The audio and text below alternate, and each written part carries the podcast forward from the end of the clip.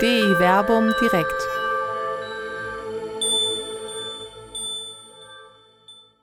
Freund oder Feind?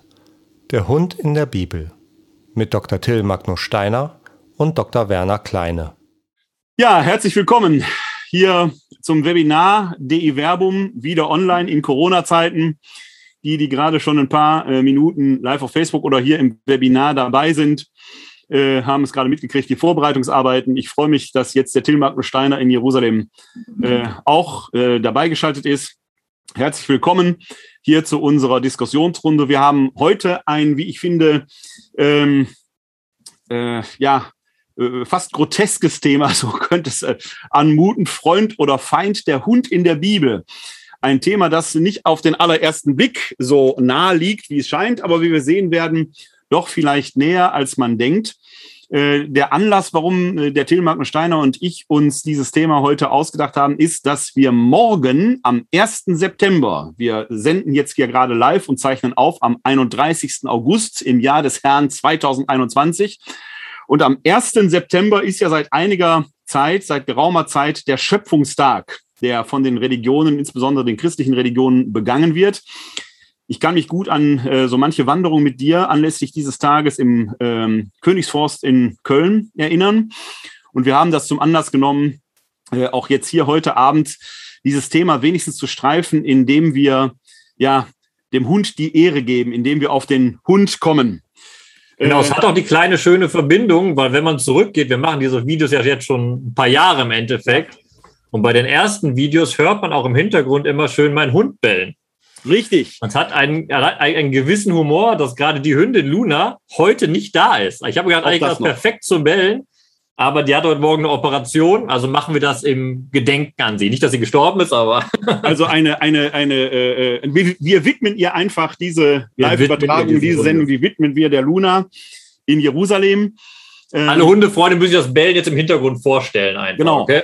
Das war am Anfang ja tatsächlich ein Running Gag, weil immer wieder irgendwo dieses, dieses Bellen im Hintergrund halt auftaucht. Ja, sie, sie saß auch oft unter meinem Tisch, das heißt, es kam wirklich dann von unten. Aber mit den Jahren wird auch ein Hund ruhiger, daher. Ja, und ich kann mich erinnern, irgendwo hattest du sie sogar, glaube ich, mal auf dem Schoß. In einem der Videos kann man das sehen, wo du sie. Genau, irgendwann hat sie gekratzt und wollte rein und war so bei mir auf dem Schoß. Ja, ja, ganz genau, ganz genau. Äh, wie, wie ist, ist, ist eigentlich bei euch der Lieblingssatz, äh, wenn ihr ähm, na, ich frage anders. Äh, wenn man hier in Deutschland durch einen Park geht und ein Hund kommt auf einen zugerannt, dann ist einer der ersten äh, Rufe des Hundebesitzers immer, der tut nix. Das heißt also, die, ähm, die äh, äh, Hunde scheinen irgendwie Gallier zu sein aus diesem berühmten Dorf da in Aremorica. Der tut nix. Wie, äh, wie sagt man da auf Hebräisch bei der tut nix? Ja, das Schöne ist, du hast ja gerade, da wir ja ein multireligiöses Land hier sind, im Endeffekt, gerade bei orthodoxen Juden und bei Muslimen großen Respekt vor den Hunden, die ja im weitesten Sinne als unreine Tiere gelten. Ne? Das heißt, du hast wirklich Leute, die panisch Angst haben vor Hunden, was natürlich das Leben schwer macht als Hundebesitzer. Aber damit sind wir direkt beim Thema. Ein Hund ist natürlich ein Tier, was sowohl als der Begleiter, beste Freund des Menschen dargestellt wird, aber natürlich auch negative Seiten mit hat. Und bevor wir diese beiden Sachen, die auch in der Überschrift zu unserem heutigen Abend drinstehen, genauer behandeln, äh, möchte ich zwei Vorbemerkungen machen. Erste Vorbemerkung, ja, wir sind beide Bibelwissenschaftler und wissen, das muss man allen sagen, der Hund ist keine theologische Linie des Alten Testaments, des Neuen Testaments. Hier ist ein sehr, sehr starkes Randthema. Dennoch, und das werden wir beweisen heute Abend, ist es ein spannendes Thema. Und die zweite Vorbemerkung, die ich machen möchte, ist eine kleine Anekdote, mit der wir dann ins Thema einsteigen. Das hat auch mit dir zu tun. Das war nämlich vor ein paar Jahren, da habe ich mit meiner Frau und meinem neugeborenen kleinen Töchterlein eine Wohnung gesucht hier. Und dann haben wir auf Hebräisch in Facebook so eine Anzeige geschaltet. Junges Paar mit, äh, junges Paar mit Baby und Hund sucht eine Wohnung. Das hatten wir auf Hebräisch geschrieben. Aber Facebook meint ja, wenn irgendjemand was teilt, muss es die ganze Welt sehen. Also haben es auch Freunde und Bekannte gelesen, die natürlich kein Hebräisch konnten. Und bei Facebook gibt es die wunderbare Übersetzungsmöglichkeit des automatischen Übersetzens. So wurde aus junges Ehepaar mit Baby und Hund sucht eine Wohnung. Junges Ehepaar mit Baby und, Werner, weißt du es noch? Äh, ich erinnere mich, dass du mir das erzählt hast. Wenn du vom Arabischen kommst, würde ich sagen Herz, aber ich weiß jetzt nicht, was was. Nee, nicht ganz so schön. Das wurde auf Deutsch schon übersetzt junges Paar mit Baby und Schlampe. Ach ja, richtig, genau. Nee, jetzt erinnere ich mich wieder. Genau. genau. Und da sind wir genau bei dem Punkt im Endeffekt, wofür steht ein Hund? Darüber reden wir im Endeffekt heute. Ne? Und das ist bis heute, die Kalba ist eine Beleidigung. Wenn ich eine ja. Frau so beschimpfe, bezeichne ich sie als Schlampe. So, und damit sind wir genau beim Thema. Okay, anscheinend hat das, ist der Hund nicht nur der liebe Schoßhund, sondern mit dem Hund werden sehr, sehr negative Sachen assoziiert. Und das haben wir auch im Alten Testament so. Der Hund ist ein Schimpfwort. Und jetzt, damit wir es auch gleich ein bisschen dynamischer mit uns gestalten werden, eine Rückfrage an dich. Im Alten Testament kommt das Hundsgeld vor. Was meinst du ist das Hundsgeld? Das Hundsgeld. Ist jetzt, wenn wir eine Radiosendung wären, hätte ich jetzt schon exakt zwei Sekunden zu lang, lang geschwiegen. Also ich vermute mal, dass es wieder irgendeine Entschädigungszahlung ist für eine Beleidigung oder sowas, könnte ich mir vorstellen. Fast. Als Hunde wurden in der Welt des Alten Testaments männliche Prostituierte genannt. Ah. Das heißt, das Geld, das männliche Prostituierte bekommen haben, das darf nach dem Buch Deuteronomium nicht an den Tempel gebracht werden. Hundsgeld. Da haben wir schon wieder so eine negative Bezeichnung, jetzt direkt aus der Bibel gesprochen, ja. dass männliche Prostituierte Hunde sind.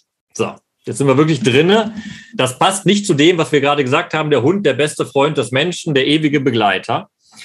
Und das ist ja genau das Interessante. Auch im alten Orient, und das ist keine Ausnahme anderswo, zum Beispiel gibt es seit 8000 vor Christi den Hund als Begleiter des Menschen. Hier in Jericho, sowieso eine der ältesten Städte der Welt, wurden Hundeknochen in einem Grab eines Menschen gefunden, eben um ihn darzustellen, dass Hunde zum Leben dazugehören. Und das haben wir auch in Andeutungen im Alten Testament. Wir haben den Hund als Wachhund oder als Schäferhund, als Schafshund. Das kann man bei Jesaja nachlesen und bei Hiob. Ich, als Beispiel nehme ich einfach mal die Hiob-Stelle über Schäferhunde. Das schreibt Hiob, in, also im Buch Hiob steht da im Kapitel 30, Vers 1. Jetzt aber lachen über mich, die jünger sind als ich an Tagen, deren Väter ich nicht für wert geachtete, sie bei den Hunden meiner Herde anzustellen.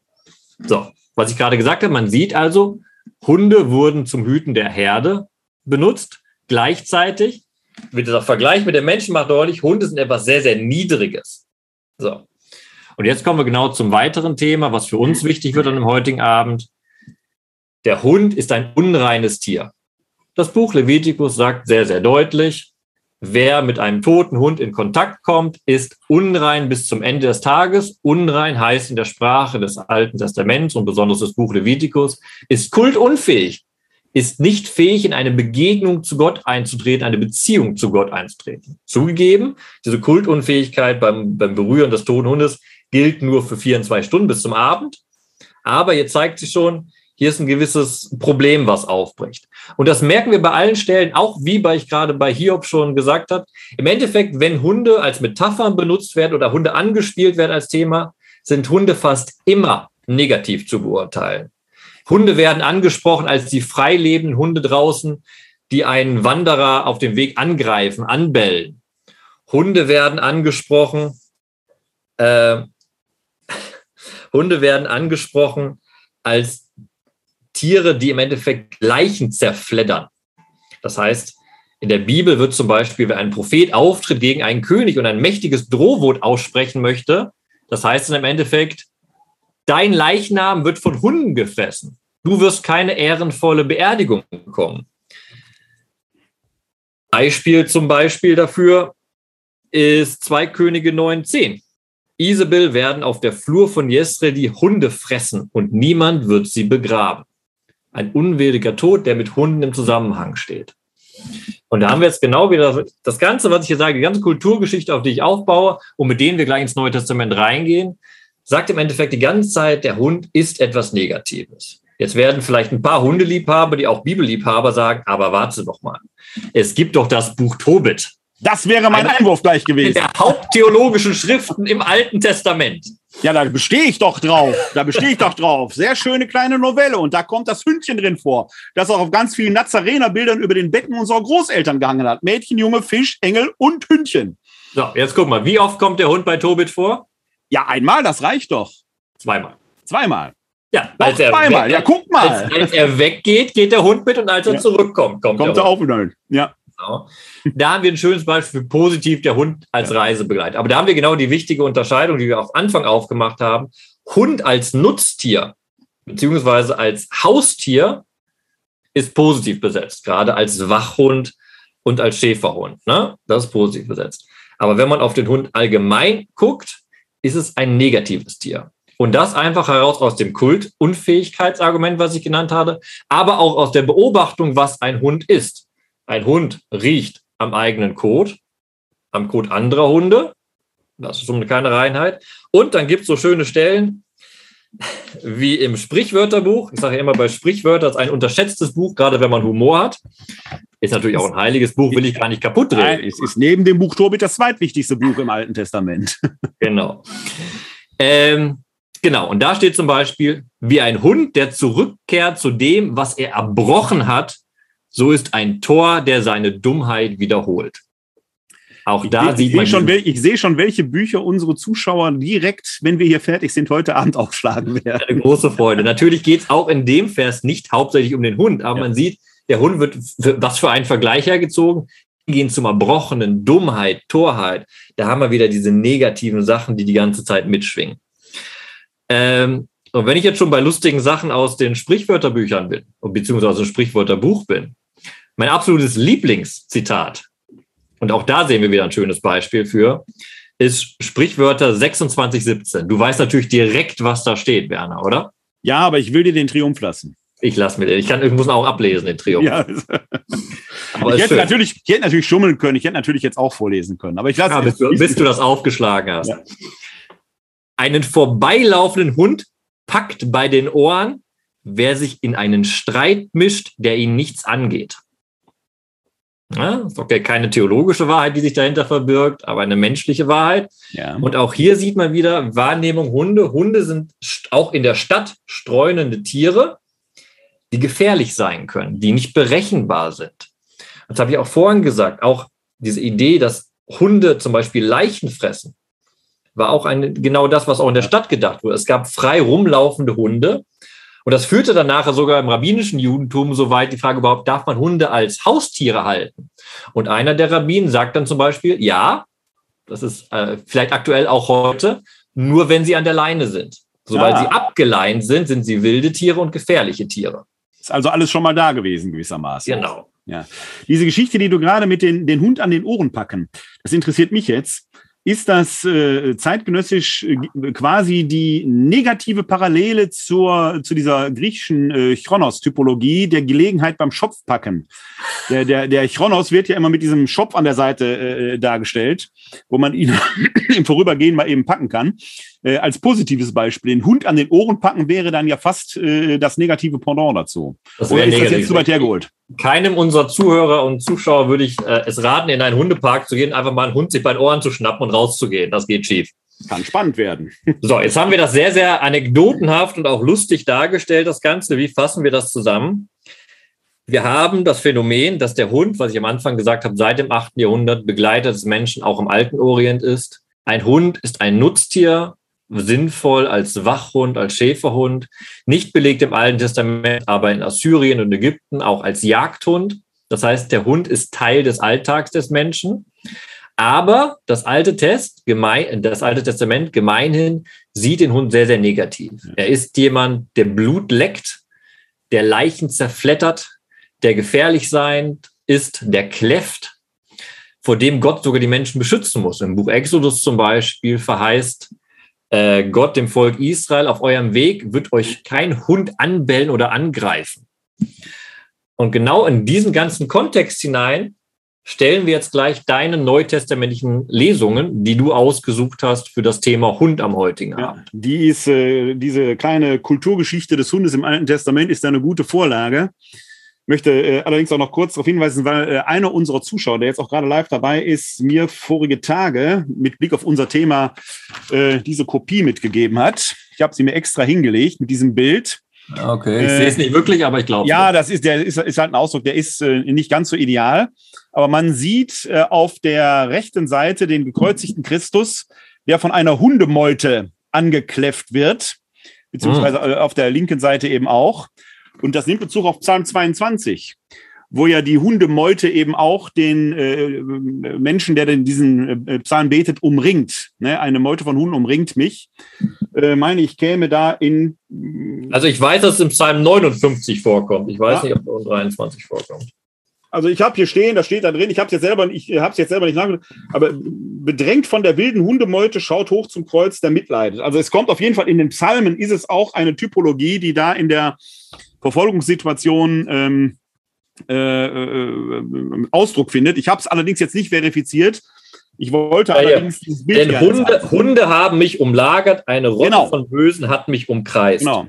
Also es ist quasi jetzt in der, sagen wir mal, äh, äh, du und ich, wir wissen, dass man die Psalmen jetzt nicht einfach auf das Christusereignis beziehen kann. Aber da Christus selber äh, am Kreuz diesen Psalm ja offenkundig als Sterbepsalm gebetet hat, der ja auch dann in eine Versöhnung hinein endet. Also haben wir da schon zumindest indirekt, auch wenn das im Neuen Testament nicht direkt zitiert wird, sondern eher als Schriftecho auftaucht, äh, kommen die Hunde da genau in der Weise, wie du sie äh, gerade zitiert hast, quasi auch vor. Ne, als Bedrohung. Da kommt, die wichtige, da kommt aber die wichtige Entscheidung auch ins Spiel da reden wir nicht von Hunden. Ne? Da reden wir von Feinden, ja, die als genau, Hunde genau. sozusagen beschimpft werden, weil genau. sie ja dem eigentlichen Guten gegen, ja. entgegenstehen. Und eine, äh, eine kleine Anekdote, weil ich ja ein wenig Arabisch lerne, äh, äh kommt da auch äh, zum Vorschein. Also äh, ähnlich wie du gerade im Hebräischen heißt Hund Kalb. Ist das richtig? Oder Kelef, Kelef auf Hebräisch. Kelef. Äh, Arabisch und Hebräisch sind in vielen Dingen verwandt. Also Arabisch heißt Hund Kalb und Herz heißt Kalb. Also das eine wird mit Kof geschrieben und das andere mit Kaf. Ja, das eine wird also hikedisch gesprochen, das andere vorne. Wir Deutschen kriegen diese Unterscheidung so gut wie nie hin. Ich weiß gar nicht, du lebst jetzt schon so lange in Jerusalem, kriegst du die hin? Also Halbe ich, Land kriegt diese Unterscheidung nicht hin. Nee, nee. Also ich, äh, ich, ich, ich bilde mir ein, wenn äh, Araber sehr langsam sprechen, dass ich sie raushöre. Ich, ich gebe mich zumindest dieser eigenen Illusion hin. Aber ich finde das immer lustig, wenn man, äh, man könnte quasi, wenn man es falsch ausspricht und man will seinem Schatz, seinem Herz Kalbi sagen, also mein Herz, und spricht es falsch aus, hat man gesagt, mein Hündchen. Finde ich auch. Ist fast wie bei dir mit, äh, mit, mit Hund und Schlampe. Mit der Schlampe. ist fast so, etwas freundlicher, aber letzten Endes auch sehr missverständlich. Ja. Ja, man. Aber man, das ist auch nochmal wichtig, das ist auch nochmal, jetzt machen wir noch einen letzten Anekdotenbogen. Ja, ja, ja. Aber da sind wir schon im Neuen Testament. Oder ich, ich gebe dir einfach das Stichwort, du kannst dazu was sagen. Sogar am Ende des Alten Testaments, äh, des Neuen Testaments, wenn es um die heilige Stadt geht, die da runterkommt, himmlischen, selbst da haben die Hunde ja ein Problem in der Offenbarung. Jetzt muss ich da echt passen, weil ich habe andere Stellen heute rausgesucht. Ich habe jetzt ah, nicht die Konkordanz komplett durchgegangen, aber gib mal eben kurz einen Tipp. Offenbarung 22,15. Die Hunde müssen draußen bleiben. Ah, ja, gut, klar. Ja. Im himmlischen Jerusalem. Und genau haben wir da so gespielt, da sind auch nicht wirklich Hunde gemeint, sondern eben die Feinde, die also Ich wollte gerade sagen, weil sonst hätten wir ja ein ganz großes soteriologisches Problem. Warum durften die Hunde mit überhaupt auf die Arche? Gut, das machen wir jetzt nicht auf, aber jetzt haben wir das auch nochmal aufgemacht. Für alle, die sich Sorgen machen sollten, dass Hunde nicht in den Himmel kommen dürfen, ja, da steht so irgendwie eine Offenbarung, aber da geht es im Endeffekt das, was du gerade von dem Psalm angesprochen hast, um eine Feindbezeichnung. Ja, ja. Das ist äh, das äh, äh, in, in ähnlicher Weise. Also das, was du jetzt gerade so in einem äh, bunten Bogen aus dem Alten Testament heraus entwickelt hast, begegnet uns als Hintergrund genau in dieser Weise im Neuen Testament. Äh, dieser Beschimpfungscharakter, der begegnet uns sehr klar, zum Beispiel im Philipperbrief, im Kapitel 3, Vers 2. Äh, da ähm, schreibt der Paulus an die Philipper, gebt Acht auf die Hunde, gebt Acht auf die üblen Arbeiter, gebt Acht auf die Verschnittenen. Mit den Verschnittenen sind die Beschnittenen gemeint, also judenchristliche Agitatoren, die äh, gegen die heidenchristliche Mission des Paulus äh, da kämpfen. Die begegnen auch die ganze Zeit zum Beispiel im Galaterbrief. Aber hier haben wir halt auch in der Diktion des Paulus diesen sehr harschen Charakter, äh, wo es jetzt nicht um die Hunde als Tiere geht, sondern die Hunde als äh, Feindbezeichnung, also die da massivst beschimpft werden. Ja? Und äh, dieser, dieser Aspekt, und jetzt steigen wir vielleicht mal in den Text selber ein. Ich habe zwei Texte ausgewählt, wo die Hunde äh, eine scheinbare Randnotiz sind, aber letzten Endes für den Textduktus, für die Textdynamik als Ganzes, glaube ich, dann doch eine wesentliche Rolle spielen. Die kommen zwar nur einmal im Text vor, aber äh, geben im Prinzip die Stimmung des Textes vor. Und äh, eigentlich kann man diese Stimmung tatsächlich nur nachvollziehen, wenn man diesen diesen, äh, ich, ich nenne es jetzt mal dieses Hintergrundrauschen aus dem Alten Testament wahrnimmt. Ähm, sicherlich ist das möglicherweise im äh, äh, gesamten zeitgenössischen Kontext damals, auch in der antiken Umwelt, äh, der Hund genau in dieser Ambivalenz wahrgenommen, als Haustier hochwillkommen, auch als Wachhund hochwillkommen, aber als streunendes Tier eben dann in diesem Feindcharakter. Und äh, es gibt diese sehr äh, berühmte Geschichte von der Begegnung Jesu mit der syrophönizischen Frau in Tyrus, die in ganz vielerlei Hinsicht hochinteressant ist.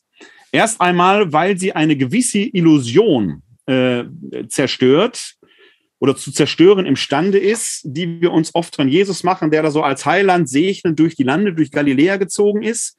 Wir werden das gleich sehen, dass äh, Jesus selber denen, die nicht jüdisch waren, äh, durchaus anfänglich mit einer gewissen Skepsis begegnet, vielleicht sogar sein ganzes irdisches Leben hindurch. Die Mission Jesu galt erstmal der Restitution Israels.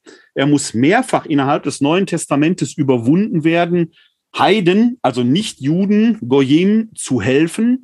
Er tut es dann, er lässt sich überwinden, auch in dieser Geschichte hier, die Begegnung mit der syrophönizischen Frau äh, ist diese Frau mutig genug und hartnäckig genug, äh, mit ihm da permanent zu ringen und äh, ihn letzten Endes dann doch zu überzeugen. Aber da spielt eben tatsächlich dann der Hund eine ganz zentrale Rolle drin.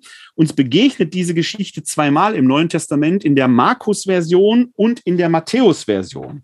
Ich habe jetzt die Matthäus-Version ausgesucht und zwar aus einem einfachen Grund, weil im Matthäusevangelium findet man die im 15. Kapitel die Verse 21 bis 28. Wer aber das Matthäusevangelium nicht so liest, wie wir es sonntags gewohnt sind, wo man immer so häppchenweise äh, Texte hört und manchmal noch mit Auslassung, sondern wenn man das Matthäusevangelium der eigenen Intention mal von A bis Z durchliest, dann ist man, bevor man zu dieser Stelle kommt, schon in der Bergpredigt im Kapitel 7 in Vers 6 schon einmal über den Hund gestolpert. Da sagt Jesus nämlich in der berühmten Bergpredigt, gebt das Heilige nicht den Hunden und werft eure Perlen nicht den Schweinen vor, denn sie können sie mit ihren Füßen zertreten und sich umwenden und euch zerreißen. Da haben wir also aus dem Munde Jesu in dieser sagenumwogenen Bergpredigt, die ja doch immer so als äh, die wir gerne mit schiefgelegtem Hals und behauchter Stimme lesen. Ja, also du merkst schon, ich kann das nicht so ganz ernst nehmen. Also äh, äh, eine sehr harsche Ansage und ich streite mich da gerne mit vielen Priestern drüber. Ich halte Jesus hier, Achtung Wortspiel, für durchaus sarkastisch, wenn nicht gar zynisch. Zynisch ist natürlich insofern ein Wortspiel, als dass der große Zyniker, äh, der aus der Mülltonne, der da gewohnt hat, äh, ja gelebt hat wie ein Hund, der dem Alexander dem Großen äh, ja gesagt hat, geh mir aus der Sonne. Und weil er gelebt hat wie ein Hund, nannte man die nach dem griechischen Wort für Hund, Kynos, Zyniker. Das heißt also eine sehr sarkastische Ausdrucksweise, die Jesus hier verwendet. Gebt das Heilige nicht den Hunden und werft eure Perlen nicht den Schweinen vor, denn sie können sie mit ihren Füßen zertreten und sich umwenden und euch zerreißen. Matthäus 7, Vers 6. Das haben die Leserinnen und Hörer des Matthäusevangeliums, wenn sie es denn von A bis Z durchlesen würden, das ist ja eigentlich die ursprüngliche Intention äh, des Matthäus gewesen, dass man es so liest, quasi schon mal verinnerlicht. Und das hat natürlich eine ganz große Assoziation zu dem, was du gerade aus dem Alten Testament schon berichtet hast. Und dann möchte ich dazu noch was anfügen, weil das dann nachher auch für die Lazarus-Geschichte wichtig ist. Wenn dann Jesus sagt, man soll das Heilige nicht den Hunden vorwerfen, dann spielt da eine Stelle aus Exodus mit rein.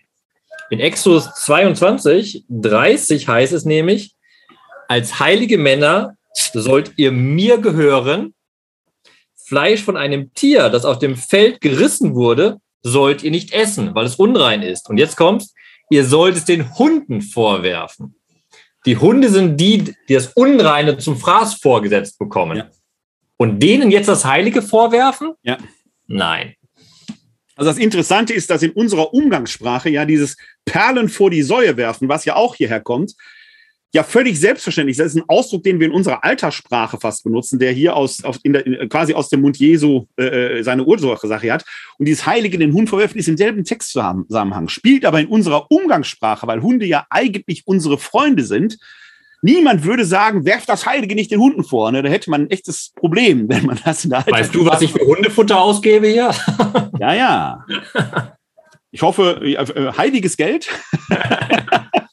ja, doch, du verdienst dein Geld ja mit Heiligem. Ne? Mit, das, das, das, das kommt auf. Also, interessanter Gedanke. Das sollten wir mal weiter, weiter verfolgen. Also, wie gesagt, das muss man im Hintergrund, im Hinterkopf haben, wenn man dann diese Geschichte von der äh, syrophönizischen Frau liest. Die finden wir, wie gesagt, im Markus äh, Matthäus Evangelium, Kapitel 15, die Verse 21 bis 28. Jetzt und da es eine neutestamentliche Stelle ist, lese ich sie vor, richtig? Das wollte ich gerade mit dir klären, weil das der übliche Duktus ist. Wenn Neues Testament ist, liest du. Und das wollte ich fragen, ob du präpariert bist. Wenn es so ist, ich bin nicht präpariert, aber ich habe den Text aufgeschlagen. Dann leg los. Also Matthäus 15, die Verse 21 bis 28. Jesus ging weg von dort und zog sich in das Gebiet von Tyros und Sidon zurück. Und siehe, eine kananäische Frau aus jener Gegend kam zu ihm und rief, Hab Erbarmen mit mir, Herr, du Sohn David. Meine Tochter wird von einem Dämon gequält. Jesus aber gab ihr keine Antwort. Da traten seine Jünger zu ihm und baten, schick sie fort, denn sie schreit hinter uns her. Er antwortete, ich bin nur zu den verlorenen Schafen des Hauses Israel gesandt. Doch sie kam, fiel vor ihm nieder und sagte, Herr, hilf mir. Er erwiderte, es ist nicht recht, das Brot den Kindern wegzunehmen und den kleinen Hunden vorzuwerfen. Da entgegnete sie, ja, Herr, aber selbst die kleinen Hunde essen von den Brotkrumen, die ihm vom Tisch ihrer Herren fallen. Darauf antwortete ihr Jesus, Frau, dein Glaube ist groß, es soll dir geschehen, wie du willst und von dieser Stunde an war ihre Tochter geheilt. Frage 1 wäre damit geklärt, warum die Luna trotzdem satt wird. Ne? Auch die Hunde fressen von den Brotkrumen, die vom Tisch der Kinder herunterfallen. Gut. Da ist also, du kannst das guten Gewissens also machen, ist alles gut. Also diese Geschichte ist, in, ist sehr vielschichtig und sehr interessant. Vielleicht nur ein paar Randbemerkungen, weil es ja eigentlich um den Hund geht. Hier taucht das Wort Dämon auf. Ich habe da gerade kürzlich ja in unserem Weblog.de Werbung einen Text zu veröffentlicht. Man muss bei dem Wort Dämon immer sehr, sehr vorsichtig und sehr aufmerksam sein. Im Neuen Testament ist der Terminus Dämon negativ konnotiert. Er ist es in der Antike an sich nicht. In der Antike ist er wertneutral, weil Dämon äh, erstmal eine Lebensenergie, einen Lebensgeist bezeichnet, von dem man eigentlich gar nicht weiß, ist der positiv oder negativ. Wir Christen würden als den positiven Dämon, wir bezeichnen ihn dann aber nicht als Dämon, wir Christen würden als äh, den Heiligen Geist letzten Endes auch als positive Lebensenergie in uns, die Leben spendet, verstehen. Ja, äh, jetzt wird natürlich im Neuen Testament selten von ähm, den äh, positiven Wertschätzungen völlig gesunder Menschen berichtet. Ne, auch in den Nachrichten taucht ja selten äh, Good News auf, sondern wird natürlich von Krankenheilungen berichtet, also von Menschen, deren Lebensenergie negativ konnotiert ist. Deswegen muss man da immer so ein bisschen vorsichtig sein. Also, die wird hier von einem negativen Dämon, von einem bösen Geist gequält. Das heißt, ihre Lebensenergie ist warum auch immer jetzt ins äh, äh, Schlechte hineingerutscht. Kleiner, Klammer auf, kleiner Funfact am Rande, dass man diesen äh, Begriff Daimon auf Griechisch, auf Deutsch Dämon, äh, äh, gar nicht so eindeutig negativ oder konnotiv konnotieren kann, kann man allein an der Batteriemarke sehen, die Daimon heißt. Ihr Älteren kennen das vielleicht. Einfach nur Energie, ja. Hier im Neuen Testament begegnet die immer in der negativen oder sehr häufig in der negativen Variante, weshalb der Irrtum entstehen könnte, dass ähm, dieser äh, äh, Dämon immer negativ wäre. Das Zweite, was man bei diesen Dämonenaustreibungen Jesu beachten muss, ist, dass er selber offenkundig, was die Austreibungsfrage angeht, eine sehr kritische Haltung hat. In einer anderen Stelle tritt er in ein Streitgespräch mit den Schriftgelehrten und sagt ihnen, was hilft es denn, wenn ich einen Dämon austreibe? Dann wandert er ja umher sucht sich einen neuen Wirt. In der Regel findet er dann den alten Wirt, der ja dann ganz rein ist. Und dann kommt er zurück und bringt noch ein paar Kumpels mit. Und dann ist es schlimmer als vorher. Das heißt, Jesus selber wendet sich quasi gegen ein Exorzismusverständnis im Sinne einer Dämonenaustreibung, weil der Dämon damit ja nicht weg ist. Die schlechte Energie ist nicht weg. Was er macht im Umkehrschluss also, zumindest können wir daraus ausschließen, ist, diese negative Energie sublimieren in positive Energie. Wie er das genau macht, kann man im Endeffekt so ein bisschen an dieser Geschichte hier sehen, denn er begegnet dieser syrophönizischen Frau, einer Kanaanäerin, also einer Nichtjüdin, ja erstmal mit unverhohlener Skepsis. Er befindet sich übrigens selber im Ausland. Er hat Galiläa verlassen. Er befindet sich in Tyrus, damals Phönizien, glaube ich. Was er da macht, ob er da zum Arbeiten war oder zum Urlaub am Meer, who knows? Das wird uns leider nicht erzählt. Er ist jedenfalls im Ausland, begegnet da dieser Frau. Und das Erstaunliche ist ja, dass diese Frau von ihm gehört haben muss. Sie spricht ihn ja aktiv an. Sie geht auf ihn zu. Also muss sich sein Ruf ja schon verbreitet haben. Bitte. Ja, noch mehr. Wir können sogar so weit gehen, dass diese Frau vielleicht sogar zu den Gottesfürchtigen gehört. Möglicherweise. Warum, warum, warum gehe ich so weit? Weil sie kennt ihn nicht nur, sondern sie redet ihn an als Sohn Davids. Ja. Das ist ja durch und durch der messianische Titel. Absolut, ja. In, Im Judentum. Und auch die Anrede mit Herr ne, alttestamentlich Ja. Herr, hilf mir, das ist ja. Psalmsprache sogar. Ja. Also uns wird hier deutlich gemacht, es ist nicht einfach irgendeine Heidin, sondern es ist jemand, die zu den Heiden gehört, aber schon fast auf dem Weg sozusagen ins, ins Judentum. Ja.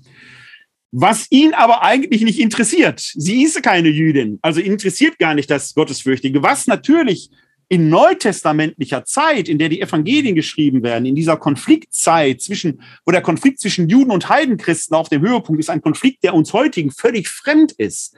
Ja, und Heidenchristen sich zu einem Großteil eben auch aus gottesfürchtigen Rekrutierten, die sich im Umfeld der Synagoge befanden, aber eben irgendwie immer wie hinzugekommene, also hier im Bergischen würde man sagen, der Hergelaufene. Jemand, der nicht hier geboren ist, ist ein Dahergelopener. Er wird irgendwie akzeptiert, aber er ist halt nicht hier geboren. So ähnlich ist das da auch. Sie wird also quasi zur Symbolfigur an dieser Stelle. Und jetzt ist das Interessante, dass Jesus nicht sofort auf sie anspringt und ja klar, ich mache deine Tochter gesund, ne? Äh, sondern dass da erstmal eine sehr starke Abwehrhaltung ist, aber nicht nur eine Skepsis. Ja, eigentlich muss man sagen, und jetzt kommt genau das, was du vorhin aus dem Alten Testament äh, äh, zusammenfassend erzählt hast, ja hier zum Tragen, wenn er eigentlich sehr harsch sagt, es ist nicht recht, das Brot den Kindern wegzunehmen und den kleinen Hunden vorzuwerfen. Jetzt muss man hier sich erstmal klar machen, der Hund als Beschimpfung ist schon mal da. Das haben wir ja vorhin in Matthäus 7, äh, 6 schon gehört. Dann wird der Hund hier noch zu einem kleinen Hund gemacht. Damit ist natürlich jetzt hier nicht ein niedlicher Welpe gemeint, sondern einfach ein belangloser Tier, den man mit einem Fuß wegtreten könnte, wenn man so will. Also es ist, äh, die Beschimpfung wird in, in der äh, Diminuierung quasi noch größer. Er nimmt diese Frau gar nicht ernst. Das muss, man, das muss man sich immer klar machen. Wir reden über Jesus. Wir reden jetzt hier nicht über irgendeinen seiner Jünger. Wir reden über Jesus.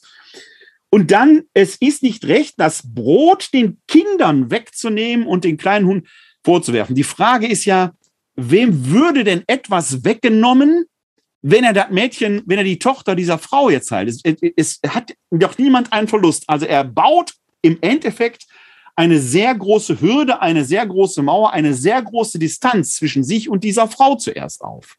Und das ist diese grundlegende Identitätsfrage, die wir gerade in Bezug auf die Gottesfürchtigen beschrieben haben.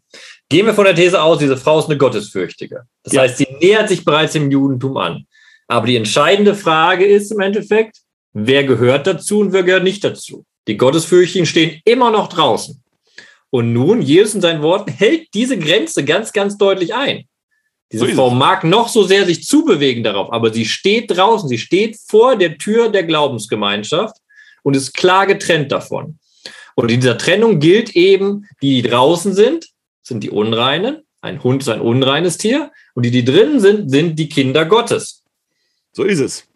Und der, der, ich verweise immer, äh, wenn ich jetzt sage sehr gerne, ist das natürlich in Anführungszeichen setzen auf diese Stelle, weil man in einer voreiligen Jesusfrömmigkeit genau diese Distanz, die Jesus zu den Heiden, vulgo also eigentlich den allermeisten von uns hat, ja hier sehr manifest gerade in der Verwendung des Hundes als Beschimpfung in dieser pejorativen Art ja erstmal aufgebaut wird. Und das können wir nicht einfach übersehen und weggehen. Letzten Endes bleibt in der irdischen Zeit Jesus immer in einer grundständigen Distanz zu den Heiden. Die wird im Laufe der Zeit etwas geringer. Äh, er lässt sich da zunehmend drauf ein.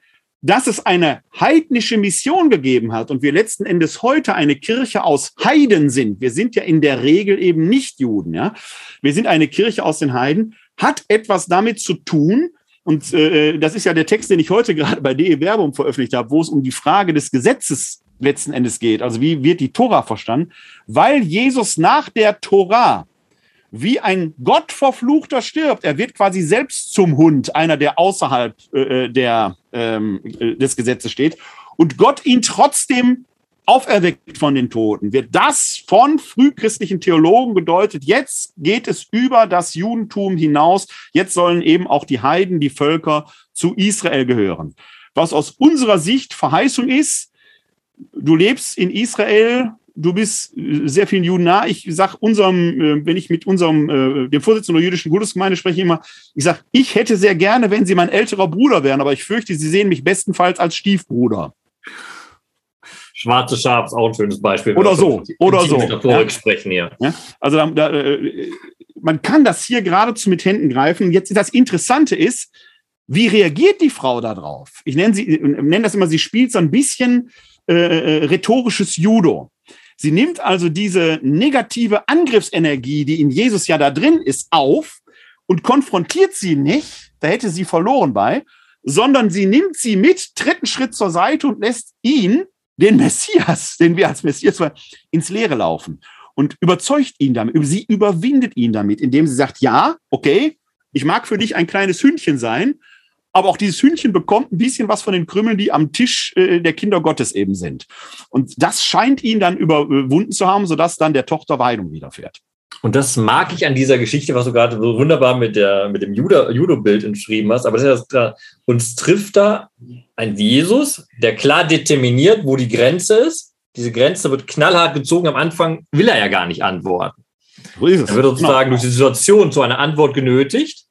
Und diese Antwort bricht dann zusammen, weil die Gottesfürchtige, die komplett seine Macht bereits ankennt, anerkennt, sich nun ihm unterwirft sich zu sagen, zu Füßen wohnen, aber warte doch mal, warte doch genau. mal. Und da genau, jetzt kann man sagen, toll, bei der Geschichte kommt, kommt ein Hund zweimal vor. Aber da wird dieser Hund ein unglaublich wichtiges Argument. Und da, genau. das müssen wir uns genauer nämlich angucken. Es ist ja genau das, was ich vorhin gesagt habe. Das Brot gehört den Kindern Gottes. Das haben wir im Buch der Autonomen, die Kinder Gottes, die Erstgeburt ist Israel. Und Hunde, die sind solche Tiere, die unrein sind, die kriegen das Zerrissene, was der Mensch eh nicht essen darf, das Unheilige zugeworfen, also nicht das richtige Festmahl. Soweit noch d'accord. Und dann kommt aber diese schöne andere Formulierung der Frau eben. Ja, Herr, da kommt eben diese Anerkenntnis der Macht. Aber selbst die kleinen Hunde essen, und dann steht da nicht, das ist wichtig, nicht vom Brot, sondern von den Brotkrumen, ja. die vom Tisch ihrer Herren fallen sagen, was runterbröselt. Genau. Unabsichtlich, ne? Das ist ja nicht, nicht, un nee, nicht unabsichtlich, sondern ja. also ich kann mir, ich muss ich immer sagen, du bist fürs Neue Testament verantwortlich. Aber ich habe ich hab mal die, den Kommentar dazu gelesen, den gebe ich jetzt einfach wieder, ohne zu wissen, ob der richtig oder falsch ist, dass es damals beim Essen auch Sitte war, weil man keine Handtücher etc. hatte, dass man mit Brot am Ende die Finger reinigte, mit denen man gegessen hatte, mit denen man Öle gegessen hat, etc. Also mit Brot hat ja. man sich abgetupft. Das ja. Brot war, war, nicht mehr zum Essen und das wurde dann nachher eben weggeschmissen auf den Boden. Und das haben die Hunde ja. dann bekommen. Wenn da Hunde waren, sonst hätte man den ganzen Brot voll. Also ich persönlich bin immer etwas skeptisch bei solchen äh, Versuchen, bei solchen Erklärungsversuchen. Ich glaube, dass es da einfach um ein ganz einfaches Phänomen gibt. Es fällt halt immer was vom, vom Tisch herunter, zufällig, unabsichtlich.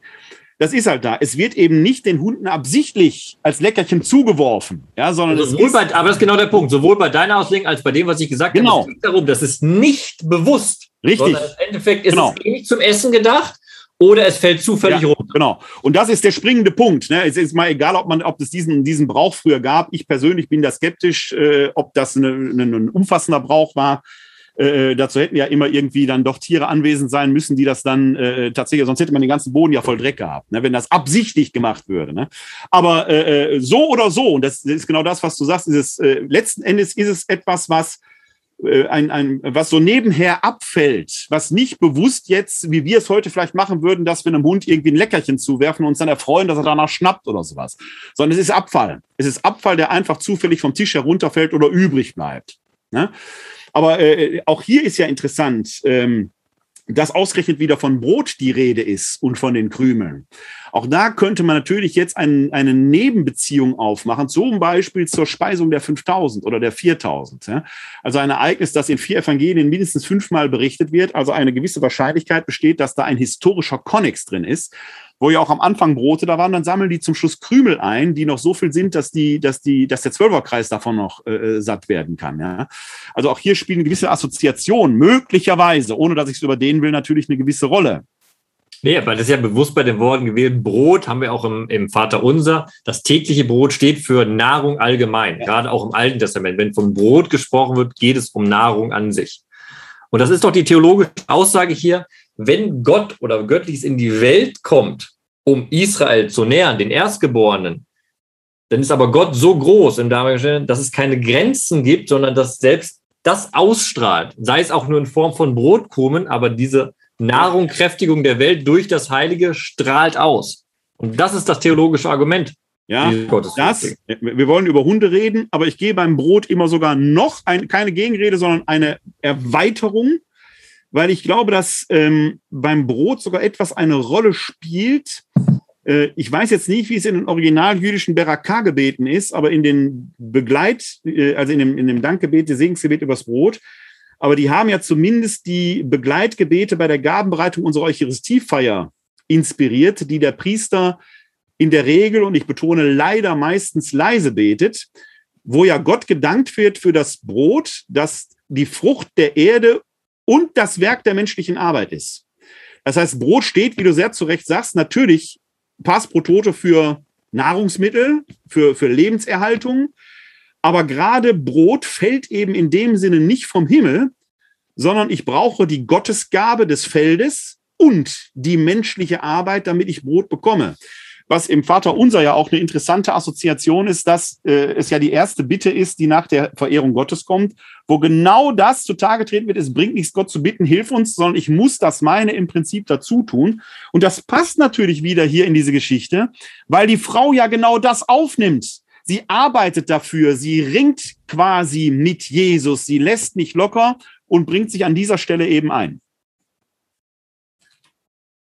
Ja, da bin ich voll dabei. Ich habe nochmal nachgeguckt, weil es im Endeffekt ja auch, was du gesagt hast, sich schön anschließt an den Fluch, den Gott gegenüber dem Menschen äh, spricht nach dem ja, sogenannten Sündenfall. Richtig, genau. Im Angesicht des Schweißes ja, genau. herausbringen. Und das knüpft sehr, sehr schön an, warum es ja auch im jüdischen Gebet und im christlichen an, äh, aufgenommen genau. wird. Die Juden sagen dann, sie segnen Gott, der eben aus dem Erdboden ja. Brot herauskommen genau. lässt. Und da wird quasi der Hund erst als Beschimpfung und in einer gewissen Weise unterwirft sich die Frau ja sogar, macht sich quasi zum Hündchen und bekommt dann eben von den, von den Krumen, die vom Tisch herunterfallen, nämlich ihre Tochter wird gesund. Und das ist eine schöne, also das ist, glaube ich, keine bewusste äh, Anspielung, aber das passt schön zu etwas, was ich vorhin bei den Anekdoten am Anfang nicht erzählt habe, dass es in der diplomatischen Sprache des alten Orientes damals üblich war, dass Vasallenkönige, also unterworfene Könige, aber auch Beamte, die niedrige Stellung hatten, sich immer als ein toter Hund bezeichneten ah. vor dem König. Ja. Tod als machtlos und Hund eben als sehr niedrig stehend, sich klein ja. machen, demütig sein, als jemand, der angewiesen ist auf die Macht des Herrchens. Ja. Wir gehen mal vielleicht einen Schritt weiter in den nächsten Text. Auch da wird es wieder um den Hund gehen. Auch eigentlich, ja gerade, wenn, und da muss man eigentlich noch mal sehr genau erinnern an das, was du vorhin aus dem Alten Testament erzählt hast, wenn es um Leichenflederei geht. Also dass Hunde da äh, sich an den äh, äh, über, menschlichen Überresten sättigen äh, und äh, ja einen Menschen quasi unehrenhaft äh, in die Verwesung bringen, wenn man so will. Ja. Zitieren wir doch einfach noch mal eine Stelle, wenn wir schon dabei sind, als Hintergrundrauschen. Mach das, mach das. Zum Beispiel in 1 Könige 14.11 heißt es, als Drohwort. Wer vom Haus Jerobeam, das ist Königshaus, wer vom Haus Jerobeam in der Stadt stirbt, den werden die Hunde fressen. Genau, ja. Und äh, dieses Hintergrundrauschen ist im Prinzip ja die Erklärfolie, die wir brauchen, um die Erzählung vom armen Lazarus und vom reichen Prasser äh, ähm, ja, zu verstehen. Denn auch da kommt ein Hund vor. Wir sind im Lukas-Evangelium im 16. Kapitel, die Verse 19 bis 31. Und die fangen wunderbar an wie ein Märchen. Aber ich lese sie mal vor. In jenen Zeiten, in denen das Wünschen noch geholfen hat. Das war der, ist der Original Grimmsche Märchenanfang. Aber ist so ähnlich. Okay, fang an. Es war einmal ein reicher Mann, der sich in Purpur und feines Leiden, Leinen kleidete und Tag für Tag glanzvolle Feste feierte. Vor der Tür des Reichen aber lag ein armer Mann namens Lazarus, dessen Leib voller Geschwüre war. Er hätte gern seinen Hunger mit dem gestillt, was vom Tisch des Reichen herunterfiel. Stattdessen kamen die Hunde und leckten an seinen Geschwüren. Es geschah aber, der Arme starb und wurde von den Engeln in Abrahams Schoß getragen. Auch der Reiche starb und wurde begraben. In der Unterwelt, wo er qualvolle Schmerzen litt, blickte er auf und sah von weitem Abraham und Lazarus in seinem Schoß. Da rief er, Vater Abraham, hab Erbarmen mit mir und schick Lazarus. Er soll die Spitze seines Fingers ins Wasser tauchen und mir die Zunge kühlen, denn ich leide große Qualen in diesem Feuer. Abraham erwiderte, mein Kind, erinnere dich daran, dass du schon zu Lebzeiten deine Wohltaten erhalten hast. Lazarus dagegen nur Schlechtes. Jetzt wird er hier getröstet, du aber leidest große Qual. Außerdem ist zwischen uns und euch ein tiefer, unüberwindlicher Abgrund, so dass niemand von hier zu euch oder von dort zu uns kommen kann, selbst wenn er wollte. Da sagte der Reiche, dann bitte ich dich, Vater, schick ihn in das Haus meines Vaters. Denn ich habe noch fünf Brüder, er soll sie warnen, damit nicht auch sie an diesen Ort der Qualen kommen. Abraham aber sagte, sie haben Mose und die Propheten, auf die sie hören sollen. Er erwiderte, nein, Vater Abraham. Aber wenn einer von den Toten zu ihnen kommt, werden sie umkehren.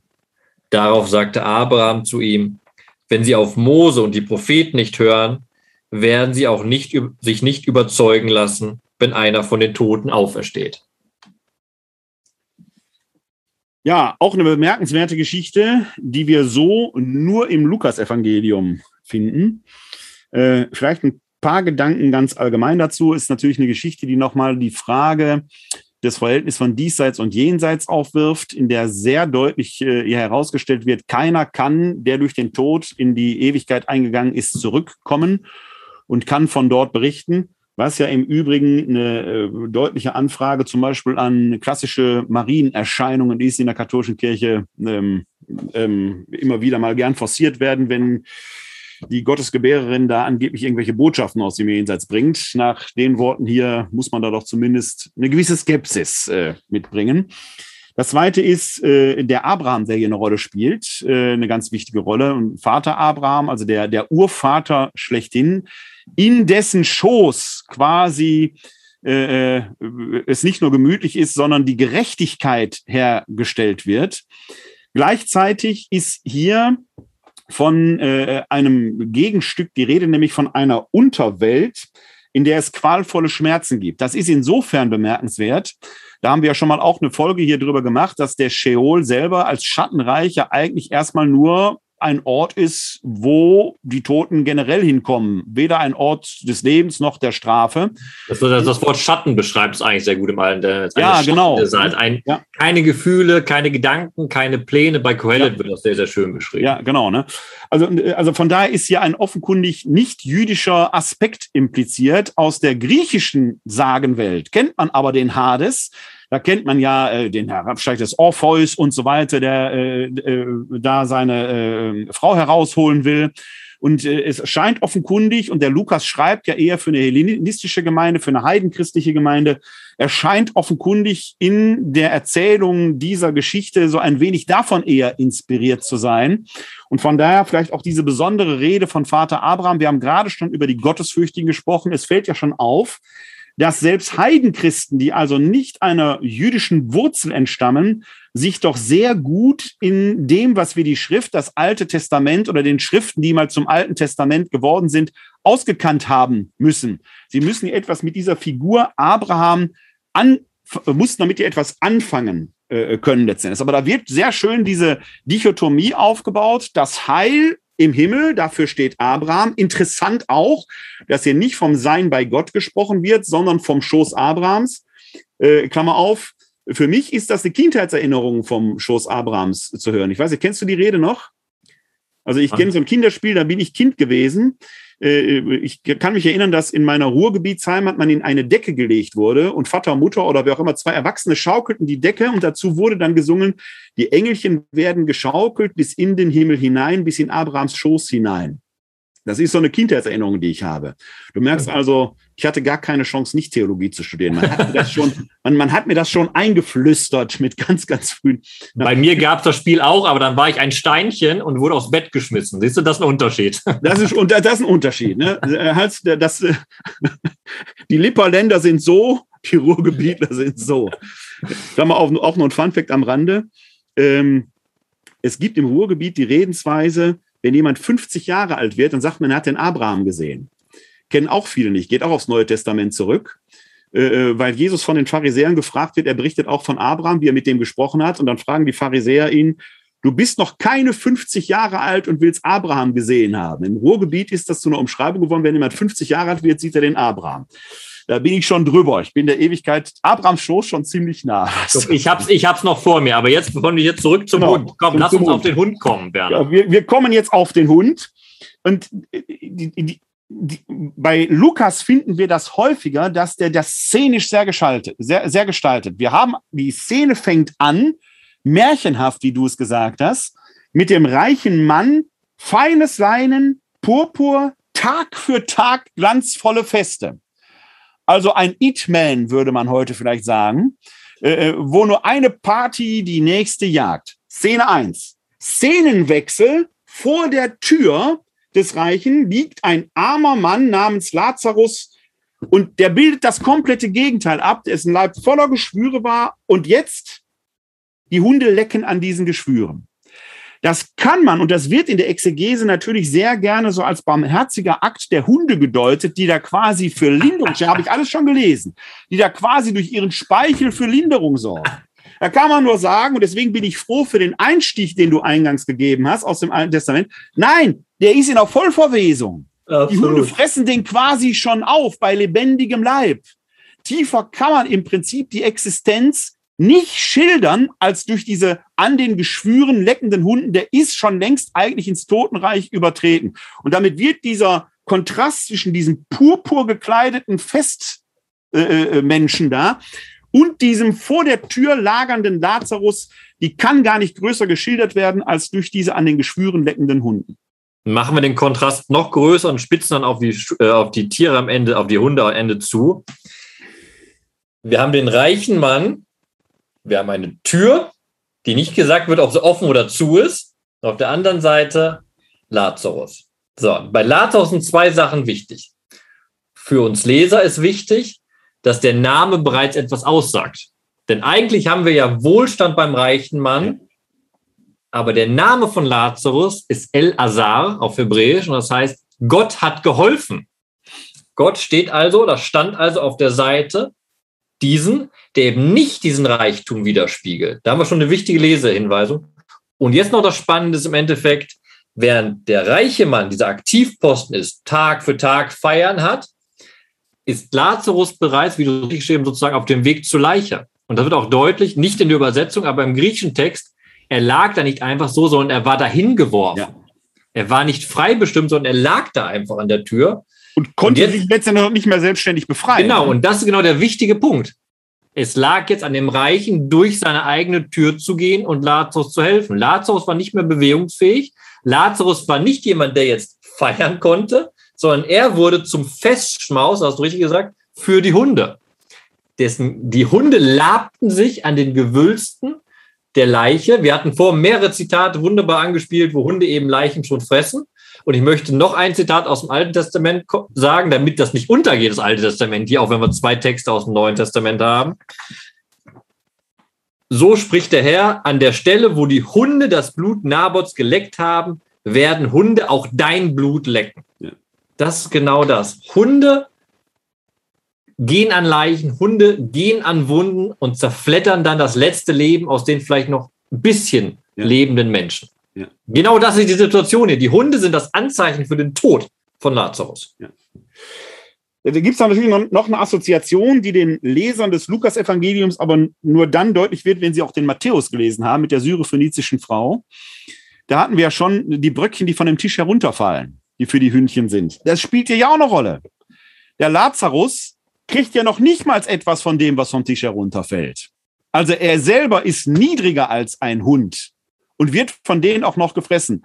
Und ich persönlich glaube, dass diese diese äh, ähm, Schilderung vor der Tür des Reichen tatsächlich eine lokale Komponente hat, der liegt so vor der Tür, dass der Reiche, wenn er sein Haus verlässt oder es betritt und alle seine Gäste über den hinweg steigen müssen.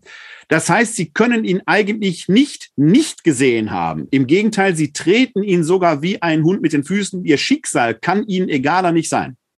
Und wir sehen nachher, in der Todesqual wird ja bewusst, dass der reiche Mann Lazarus per Namen kennt. Richtig, genau. Ja, und das ist natürlich dann die Perfidie, dann wenn es ans Eingemachte geht. Jetzt sitzt er in der Todesqual, in der Hölle, sage ich jetzt mal, also in dieser Unterwelt, wo seine Qualen so groß sind, dass noch nicht mal ein Tropfen Wasser seine Lippen benetzt ist.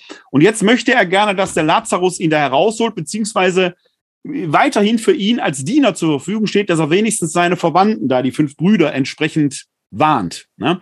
damit die nicht dasselbe Schicksal leiden. Das heißt, dahinter ist ja auch der Gedanke, das, was du hier auf der Erde deinem geringsten nicht, dem gering, deinem nächsten geringsten nicht getan hast, das wird dir in der Ewigkeit eben auch nicht angerechnet. Die Schuld, die du da quasi äh, angehäuft hast, Schuld jetzt nicht, also auch im moralischen, aber durchaus vielleicht auch eher in einem merkantilen Sinn verstanden, die wird in der Ewigkeit halt in der Gerechtigkeit ausgeglichen werden. Also damit auch der Appell verbunden, überleg dir gut, wie du mit deinen Mitmenschen umgehst, ob du sie wirklich als Hunde behandeln willst. Ne? Ist noch ein schöner Punkt, genau die Frage, was bedeutet Ehre und weltliche Ehre? Und da gehe ich nochmal zwei Schritte zurück zu den Hunden. Wir hatten ja gesagt, die Hunde, die an den, an den Wunden des Lazarus lecken, sozusagen, und sich freuen auf den Leichenschmaus. Das kann man zu Ende denken. Was, welches Schicksal blüht Lazarus? Das ist ja das, was wir aus dem Alten Testament beschrieben haben. Er wird sterben und er wird von den Hunden aufgefressen. Und, das ist wichtig aus, der, aus dem alttestamentlichen Denken heraus, er wird nicht ehrenvoll beerdigt. Er gilt als ein Verfluchter. Ja. Nur Menschen, die verflucht ja. sind, bekommen keine Beerdigung. Der Text erzählt das wunderbar. Ja. Äh, der reiche Mann stirbt und wird begraben. Bei der Erzählung über Lazarus haben wir, Lazarus stirbt und dann ist so ein kleines, warte mal, wird er begraben oder haben die Hunde ihn gefressen? Und dann kommt die Erleichterung, ah, er wurde direkt in den Schoß Abrahams getragen. Ja. Aber man muss diesen Zwischenschritt mitdenken, okay, das Schicksal wäre eigentlich gewesen, dass die Hunde seinen Leichnam zerflettert hätten. Ja. Äh, zerfledderter Leichnam und Lazarus bringt natürlich noch eine andere Assoziation ein, denn eine Figur namens Lazarus taucht sonst ja nur ein zweites Mal im Neuen Testament auf, nämlich im Johannesevangelium der Lazarus, der da aus dem Grab kommt, ist nicht identisch mit diesem Lazarus hier. Aber es gibt ein, aber äh, ist eben auch ja, äh, äh, der hat ja schon gerochen und äh, Jesus holt ihn jetzt aus dem Grab heraus. Also ist ja äh, eigentlich schon auch ein Verwester. Das muss man sich ja klar machen, was da dargestellt wird. Der bringt also einen, der den Tod schon hinter sich hatte, zurück ins Leben. Das ist ja schon fast perfide. Der muss den Tod also noch ein zweites Mal durchstehen und muss ihn gleichzeitig äh, ja, als, ja, als was lebt dieser Lazarus im Johannesevangelium jetzt hier auf der Welt? Äh, das, ich erzähle diese Geschichte deshalb, weil im Johannesevangelium ja deutlich wird, dass der Lazarus dort zwei Schwestern hatte, Maria und Martha. Die tauchen im Neuen Testament sonst auch nur an einer Stelle auf, anderen Stelle auf, und zwar just im Lukasevangelium. Das heißt, ausgerechnet Lukas kennt diese drei Figuren Maria, Martha und Lazarus, wenn auch nicht in diesem Falle als Geschwister. Und im Johannesevangelium gibt es diese Trias auch, da allerdings als Geschwisterpaar. Mich bringt das gerade auf die Idee, das müsste man eigentlich mal erforschen, ob es da einen inhaltlichen Konnex gerade dieser Lazarus-Geschichte zu dieser Lazarus-Geschichte im Johannesevangelium gibt. Ob man die ziehen kann oder ob das jetzt wild spekulativ ist, was ich hier gerade. Guck mal, Werner, wenn du ganz viel Zeit eines Tages im Schoße Abrahams haben wirst, dann kannst du das machen. Im Schoße Abrahams werde ich diese Frage nicht mehr haben, weil ich da die Antwort gefunden haben werde. Ja, das, du hast ja Zeit, da kannst du auch schnell eine Antwort bekommen. ja, jetzt könnten, jetzt müssten wir mal einen philosophischen äh, äh, Dreh über die Frage der Zeit in der Ewigkeit machen. Das ist ja auch haben, wir, läng, haben wir längst schon haben gemacht. Wir längst gemacht haben wir längst gemacht. Ne? Der Christoph Schönbach, der aufpasst, der muss da einen Link hinlegen zu dieser Folge. so, jetzt kriegt man den Bogen zurück zum Hund, Werner. Ja. Der Hund kommt im Neuen Testament. Wir haben unsere Folge ja überschrieben, Freund oder Feind, der Hund in der Bibel. Die Frage ist, ist der Hund jetzt hier Freund oder Feind? Manche Exegeten sehen ja eher die freundliche Seite des Hundes, die Linderung verschafft. Wir beide haben da jetzt eher doch wieder die, sagen wir mal, schwierigere Seite in der Hundemetaphorik äh, nach außen gearbeitet. Ne? Genau. Und das Einleitende gilt, was ich gesagt habe, wir verfolgen keiner theologischen Grundlinie hier, an dem Bild des Hundes entscheidet sich nicht das Seelenheil.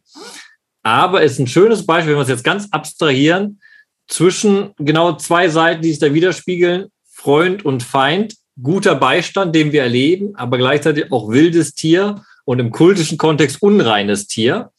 Und hier haben wir zwei schöne Beispiele, die du ausgewählt hast aus dem Neuen Testament, wo in der Argumentation, um diese Botschaft Jesu zu verstehen, es wichtig ist zu verstehen, wofür der Hund steht und gerade der Hund in der Lazarus-Geschichte ist für uns sozusagen ein, ein Warnsignal.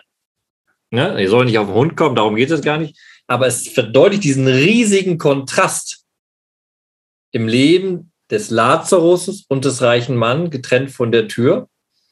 Und wie sich das umkehren kann, sozusagen. Im Endeffekt, der Hund, der da als unreines Tier an den Wunden des Lazarus leckt, ist schon ein furchtbares Bild im Diesseits. Ja. Ein Bild, was man sich vorstellen kann. Ja. Aber nicht vergleichbar mit dem Bild, was wir dann präsentiert bekommen vom reichen Mann und den Todesqualen oder den Höllenqualen, wenn du so nennen willst. Ja. Also es geht noch schlimmer als äh, also selbst der Reiche, der äh, hier kein hündisches Leben führt, äh, fällt letzten Endes unter diese Existenz noch drunter zurück. Er ist sogar tiefer einzuordnen als ein Hund. Wenn du den ja. Gedanken zu Ende ziehen möchtest, ist es das. Und da gibt es ein schönes Sprichwort, dann höre ich aber auch mit meinen AT-Zitaten, alttestamentlichen Zitaten. Bei Kohelet heißt es nämlich, ein lebendiger Hund ist besser als ein toter Löwe. Das äh, lassen wir jetzt einfach mal so stehen. ich glaube, das hast du schon mal irgendwann gebracht. Das, ich erinnere mich. Kann sein, das, das habe ich irgendwie im Hinterkopf. Ja, genau. Also die Leute, äh, unsere Zuschauer werden heute äh, Tobit lesen, sie werden die Sprichwörter lesen, sie werden Kohelet lesen. Aber Kohelet finde ich sowieso gut äh, in vielerlei Hinsicht. Ähm, es lohnt sich also da, diese Schriften mal zur Hand zu nehmen.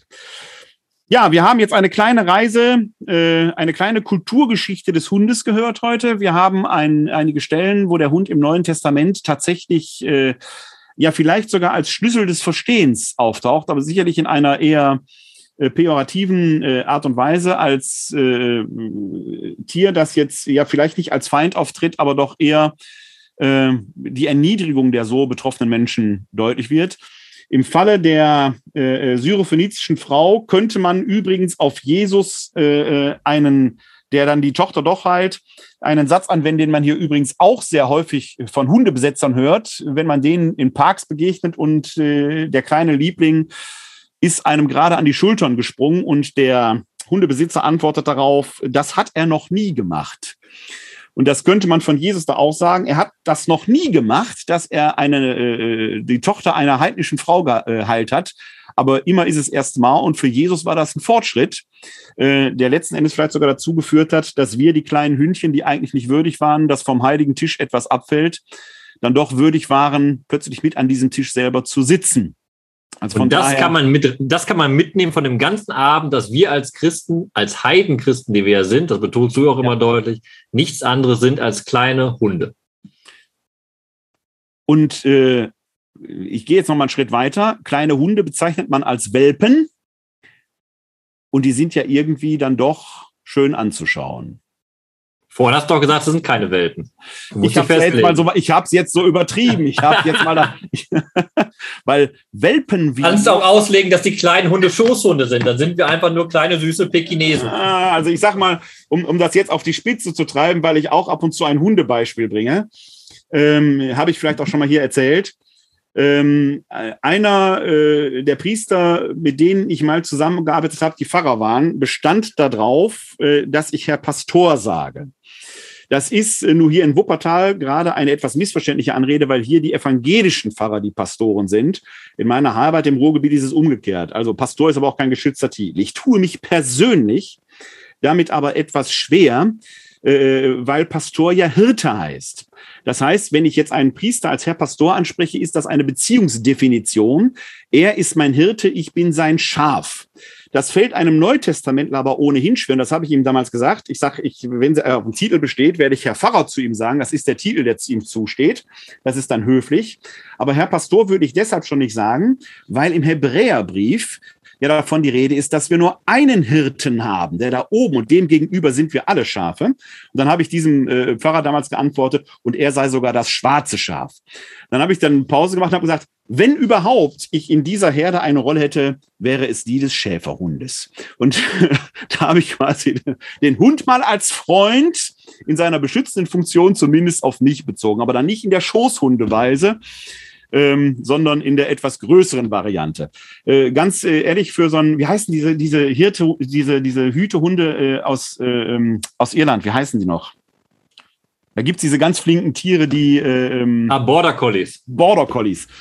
Dafür bin ich einfach zu langsam, sonst hätte ich das genommen. Aber dafür bin ich nicht hyperaktiv genug. Schäferhund fand ich okay.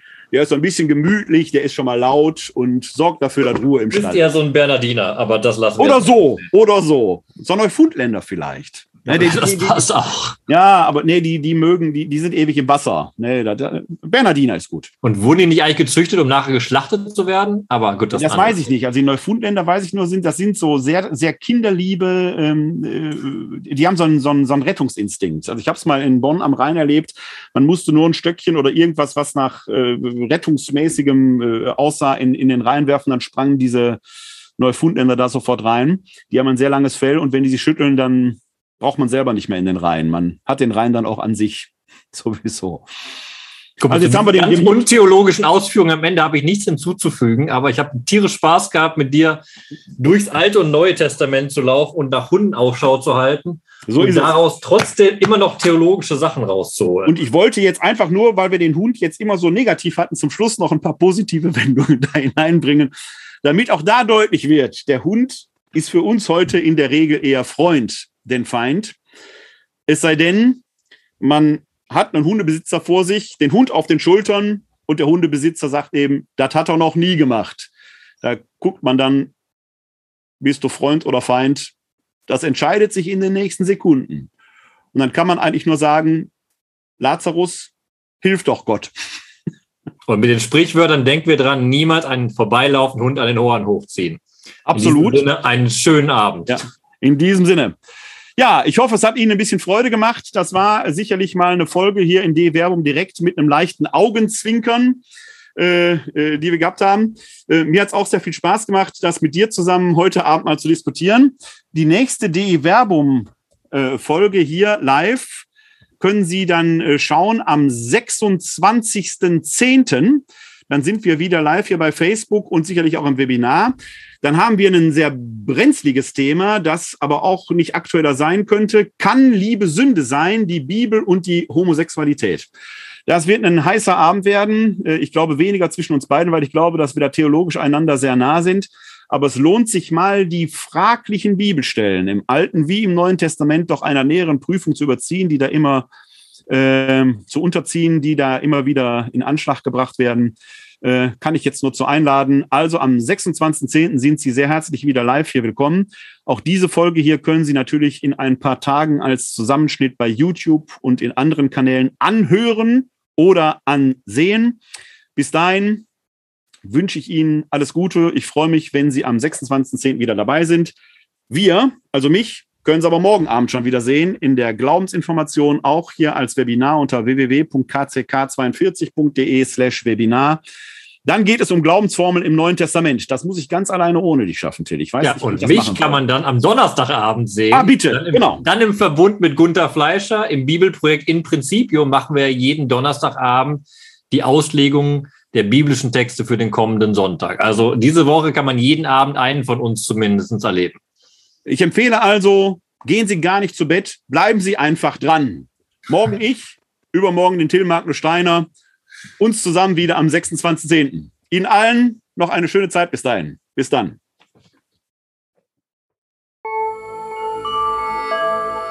www.d-verbum.de